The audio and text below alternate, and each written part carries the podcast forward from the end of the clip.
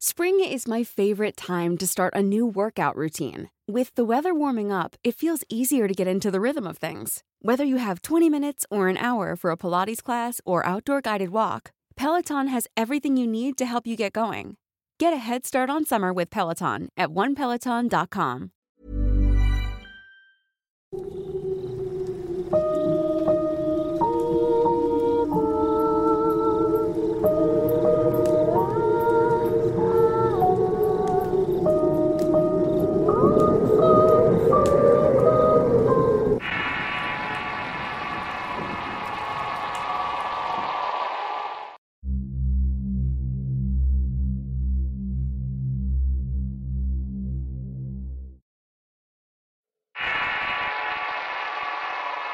La Caída. Historia basada en sucesos reales. Escrito y adaptado por Eduardo Liñán. Durante mi niñez viví en un pequeño poblado en la sierra de Oaxaca llamado San José. Era un lugar asentado en lo más alto de un cerro bastante mágico. Se encontraba rodeado de cordilleras llenas de árboles y nubes que cubrían las cumbres de las montañas. Cuando los caminos apenas se habían inaugurado para el transporte de personas y camiones era tan angosto que apenas cabían dos vehículos, habiendo tramos en los que únicamente uno podía transitar. Cuando los lugareños que vivían en la comunidad tenían que bajar al pueblo grande, habían que caminar peligrosamente por la orilla del camino. El riesgo de ser golpeado por un vehículo o resbalar al caer al barranco era bastante alto, de todas maneras lo hacían todos los días por necesidad. Ahí siempre el tiempo premiaba. En esos tiempos a alguien se le ocurrió ofrecer un servicio de transporte rápido para llevar a la gente del cerro al pueblo. Por lo cual adaptaron vehículos para tales fines que no eran más que viejos camiones adaptados con estribos. Tenían asientos de madera y estaban cubiertos con lona. Aunque eran inseguros, la gente los tomaba al no haber más transportes.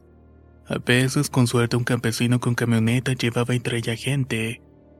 Pero la mayor parte del tiempo todos sufrían brincos en los agrestes caminos del cerrito y lo peor era al caer el sol. Al no ver iluminación era como jugar a la ruleta rusa. Nunca sabías cuándo te iba a tocar tener un accidente. Por lo que cada vez que te subías a estos transportes te persinabas con la esperanza de ir y venir a tu casa. Muchas veces me preguntaban por qué la gente a veces era tan precavida. Pero gracias a ello nunca ocurrían accidentes durante el tiempo en que vivía en aquel lugar. Pero no siempre fue de esta manera. Durante una ida a la fiesta patronal del pueblo, mis padres me contaron acerca de un horrible accidente que pasó en la época meses antes de nacer. Los pobladores que vivían en la falda del cerro se alertaron al escuchar el ruido de algo romperse con un gran estruendo. Con horror vieron que uno de los camiones de transporte caía sobre una ladera. La gente se apresuró a salir para ver qué había pasado y ayudar en lo que pudieran. Al llegar al lugar donde había caído vieron marcas de llantas sobre el camino después de una pronunciada curva cuando la gente se asomó al barranco. Vieron con espanto los restos del vehículo que se había hecho pedazos con las rocas salientes del cerro. Los pobladores en un acto solitario bajaron para ayudar a los accidentados, pero todos horrorizaron al darse cuenta que era el camión que llevaba a los niños de San José a la iglesia del pueblo para el catecismo sabatino. La gente de arriba llegó alertada por el accidente dándose cuenta que eran sus propios hijos los que habían muerto. La escena fue horrible. Los cuerpos de algunos niños estaban mezclados entre los fierros retorcidos. Algunos otros habían sido expulsados del vehículo al caer y sus restos habían estrellado contra las rocas matándolos al instante. Otros más habían tenido un destino mucho peor. El cuadro era dantesco y los padres gritaban y lloraban al ir encontrando lo que parecían ser las partes de sus hijos e hijas. Hundidos en severas crisis nerviosas, algunos padres intentaban desesperadamente quitarse la vida ante el horror que estaban viendo. Al llegar los servicios de emergencia no encontraron a ningún sobreviviente. Fue el accidente más horrible y penoso que había tenido lugar en esa región hacía mucho tiempo. Prácticamente una generación entera había perecido de una manera terrible. Algunos padres de los niños muertos cayeron en la locura ya que no solamente habían perdido un hijo sino varios, haciendo aún más triste la situación. Días después, el funeral para enterrar los restos fue lo más perturbador. Había venido mucha gente de varias regiones de la sierra para compartir el dolor de los familiares. La escena de ver apilados más de 40 pequeños ataúdes fuera de la iglesia y la tarea de llevarlos a enterrar al camposanto del pueblo fue penosa. Una investigación se llevó a cabo y las autoridades determinaron que el culpable del accidente había sido el chofer del camión. Un día antes había asistido a unas fiestas patronales en un poblado cercano. Este se había embriagado hasta el amanecer y en vez de dar aviso de estar indispuesto fue por el camión y subió a todos los niños que lo esperaban temprano en compañía de sus padres, despidiéndose de ellos sin saber que sería la última vez que los volverían a ver. El resultado fue el horrible accidente. La imprudencia y el estado etílico del chofer cobraron la vida de 40 infantes. Meses después yo nacería y la gente de la zona a pesar del tiempo no olvidó el accidente que un borracho había causado. Conforme crecía no había muchos niños en la comunidad con quien jugar. La mayoría había muerto, los niños pequeños que habían sobrevivido eran contados. Tanto que en la escuela rural no había muchos alumnos que fueran de esa comunidad. En mi salón solo iba yo y un par de mi misma edad. Mi historia personal comienza cuando tenía unos 13 años. Ya iba a la telesecundaria, sería un sábado cuando mis padres me dejaron asistir a una tertulia en San José de Abajo. Un grupo de amigos y yo fuimos a la tardeada en las instalaciones de la escuela. Fue una gran fiesta y conocí a la que ahora es mi esposa. Pasando el tiempo en su compañía, no quería regresar a mi casa cuando la fiesta terminó. Había perdido la noción del tiempo cuando me di cuenta que era tardísimo. Me despedí apenado de la jovencita y corrí a toda prisa al paradero de camiones para irme. Al llegar estaba oscuro y no había ninguna persona esperando aparte de mí pasó una media hora aproximadamente. Al darme cuenta que la última corrida a mi pueblo había salido desde mucho antes de que llegara me maldije en repetidas ocasiones. Pensaba con mucha angustia cómo le haría para regresar a mi casa, eso sin pensar en la coherencia que me estaba esperando de parte de mi madre. El camino San José de arriba era largo entre laderas y caminos angostos, además de mucha oscuridad. Para colmo, una leve lluvia comenzó a caer, haciendo más tormentoso el momento. Le pensaba en irme caminando porque el camino, a pesar de ser de concreto, era resbaladizo y traicionero. No había como iluminarme, incluso mucha gente que bajaba y subía a pie era golpeada por coches o camiones mientras caminaban en medio de la oscuridad. Esperó otro rato lo que pasara algún transporte, pero sin suerte, por lo que me quedé esperando quizás un milagro. Tontamente me quedé ahí un par de minutos más. Ya sin ninguna clase de esperanza y maldiciendo mi suerte por en ese mapel decidirme a pie hasta mi casa tomando en cuenta lo peligroso que era. Me atreví a hacerlo y no tenía otra opción y lo peor era la lluvia. Pero teniendo en cuenta que no habían carros o camiones quizás podría lograrlo. Así que corrí por el camino comenzando la tortuosa subida.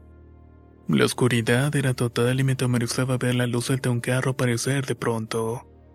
Pero a la vez pensaba que podría pedir un aventón y aunque por otra parte quizás al verme de pronto no le alcanzaría al conductor a frenar a tiempo.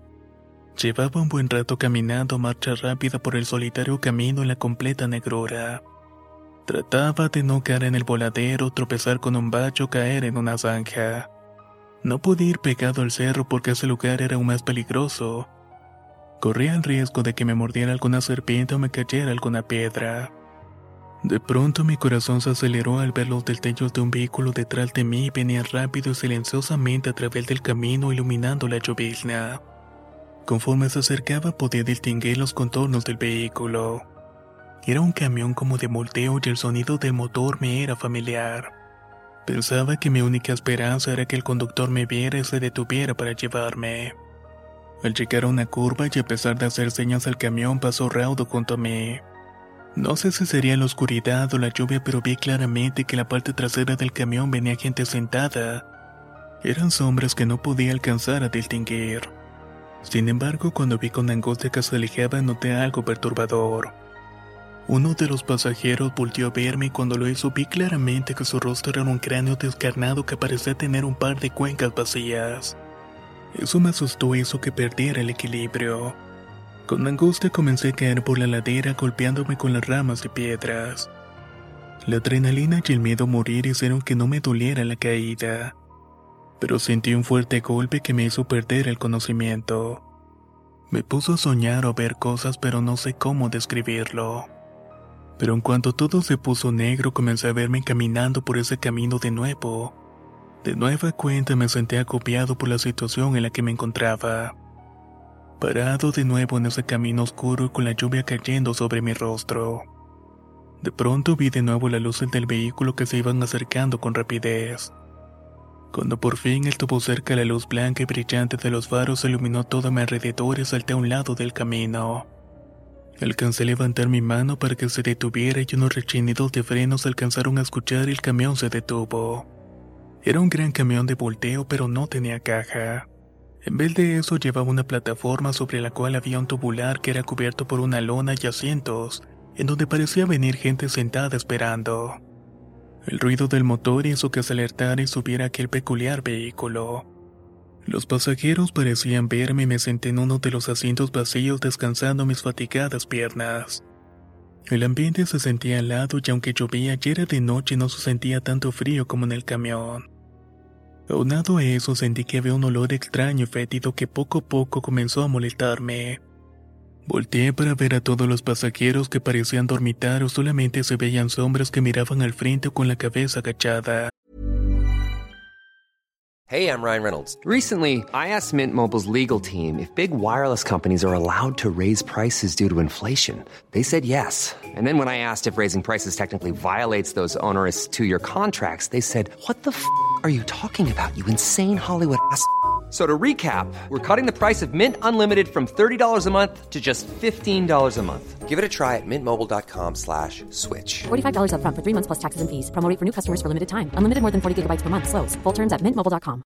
Many of us have those stubborn pounds that seem impossible to lose, no matter how good we eat or how hard we work out. My solution is PlushCare. PlushCare is a leading telehealth provider with doctors who are there for you day and night to partner with you in your weight loss journey. They can prescribe FDA-approved weight loss medications like Wagovi and Zepbound for those who qualify. Plus, they accept most insurance plans. To get started, visit plushcare.com slash weight loss. That's plushcare.com slash weight loss. Enseguida el camión arrancó continuando su marcha con algo de prisa. Nunca había visto un vehículo así, pero me daba lo mismo mientras me dejara cerca de mi casa. El silencio era incómodo y solo se alcanzaba a escuchar los cambios de velocidad del camión. La quietud era inquietante y el olor putrefacto se comenzó a hacer insoportable. Me sentía enfermo y con asco y la helada frialdad del ambiente calaba hasta los huesos. Empecé a temblar de cabeza a los pies colocando mis brazos debajo de mis axilas con la esperanza de entrar en calor. Pero mis dientes castañaban sacando un poco del aliento que se condensaba con la frialdad. Asqueado por el olor, volteé diciéndole al joven que estaba a mi lado que se podía cambiar de asiento para que me diera un poco el aire. No me respondió y no se movió ni un solo centímetro siquiera. Así que molesto le pregunté nuevamente con la voz más fuerte. Pero aún así no obtuve respuesta. Casi a punto de vomitar me levanté y me fui a la parte trasera del camión para devolver y así lo hice. Entonces fue que noté algo extraño. El camión estaba cubierto de óxido y lodo y todo parecía haber estado enterrado en tierra y herrumbre. Viéndose abajo noté que el camión estaba pudriéndose rompiéndose bajo mis pies cada vez que el camión pasaba por algún bache. Un brinco por uno de esos baches hizo que perdiera el equilibrio agarrándome del hombro de un pasajero. Ahí fue que lo volteé a ver lentamente. Jamás he podido olvidar esa imagen en mi cabeza. En ese momento sentí que mi corazón se helaba y la sangre de mi cabeza bajaba rápidamente a mis pies al tiempo que se congelaban. Era un rostro pálido con la piel pegada al cráneo como si estuviera momificado. Sus labios parecían estar secos y mostraban unos grandes dientes amarillos.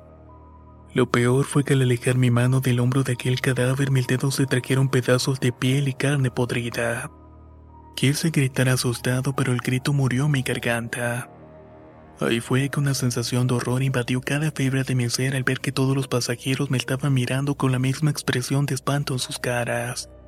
Se encontraban podridas y llenas de gusanos que se movían lentamente entre las cuencas de los ojos y las comisuras de los labios. Sus ropas estaban llenas de tierra y lodo, como si hubieran estado enterrados y por alguna razón macabra todos estuvieran siendo transportados en aquel camión del horror. Mientras estos despojos me miraban fijamente, un destello de luz seguido de un estreno anunciaba que la lluvia rezaría. La luz iluminó todos los pasajeros por instantes y pude ver que aquellos muertos en realidad eran niños. A pesar de su aspecto pótrido en sus rostros carcomidos reflejaban tristeza y desesperanza. En cuanto la oscuridad nos invadió de nuevo, los muertos que iban en el camión comenzaron a emitir quejidos y llantos extraños. El grito de terror que tenía bloqueado mi garganta salió liberado de la tensión producida por el espanto. Mientras veía cómo bajaba del camión que iba a toda velocidad por el camino sorteando peligrosamente las curvas, fue la desesperación lo que me arrolló a intentar saltar del vehículo. Repentinamente un rechinido de llantas seguido de una humareda me alertó y sentí como el camión se iba al desfiladero. Se escucharon gritos, llantos, voces de niños gritando asustados y clamando por sus madres. Cuando el camión tocó las piedras sentí un olor aplastante en mi cabeza oscureciendo todo a mi alrededor. Desperté dolorido con un dolor horrible en mi cabeza y estaba vendado y tenía yeso mis brazos y piernas. Permanecí en la cama de una clínica en Santa Cruz y mi madre estaba junto a mí mientras que mi padre hablaba con el médico. Después me contaron que había quedado en una cañada y sobreviví gracias a que me quedé atorado en la raíz de un árbol. Un jornalero que pasaba por ese romo me descubrió por la mañana y llamó a los servicios de emergencia sacándome muy mal herido. Enseguida me trasladaron a la clínica por la gravedad de mis heridas. El médico mencionó que cuando llegué tenía delirios y hablaba de un accidente. Como resultado de mi caída tenía un brazo y las dos piernas rotas, además de un corte profundo en mi cabeza. Lo más extraño de esta historia fue el lugar donde me hallaron. Fue precisamente donde había ocurrido el accidente 13 años antes. Esa visión o sueño que tuve cuando bordé el camión fue en el momento en que ocurrió el siniestro. En instantes pensé que todas esas ánimas que iban en el camión de la muerte sufrían cada día la misma experiencia de morir despedazados dejando tras de sí mucho dolor y tristeza por lo cual sus almas no pueden descansar. Meses después de recuperarme de mis heridas, caminé junto con mis amigos en la ladera del cerro para ver dónde había caído. Era un domingo mediodía, así que no había mucho peligro de autos o camiones. Había algo que no me cuadraba y quería cerciorarme. No había recorrido tanto el día del accidente. De hecho, recordaba haber pasado un nicho de la Virgen cuando las luces del camión fantasma me iluminaron. Eso no era ni un kilómetro recorrido. Donde me encontraron fue en el lugar del accidente tres kilómetros más arriba, precisamente donde había ocurrido la desgracia. Ahora estaba una pequeña capilla para recordar y conmemorar a los muertos. Para confirmar mi hipótesis había encontrado restos de la mochila que traía ese día y estaba entre los árboles después del nicho, lugar donde había caído la primera vez, de tal suerte que me había quedado esa duda. ¿Cómo había sido encontrado kilómetros más arriba de donde supuestamente caí? Esa duda nunca la he podido despegar y aún sigue atormentándome hasta estos días. No quise ahondar más y tampoco conté a detalle esta experiencia. Simplemente tuve un accidente por la falta de luz y lluvia y no había más que decir. Pero en mi mente siempre quedó aquella imagen de desesperación y dolor por parte de los niños, quienes probablemente continúan deambulando los caminos del cerro. Lo peor de todo es que nadie se puede percatar de ello. O al menos eso pensaba. La caída. Historia basada en sucesos reales. Escrito y adaptado por Eduardo Liñán. Si quieres conocer más historias del mismo autor, te invito a visitar el enlace que dejaré en la descripción del video. Nos escuchamos en el próximo relato.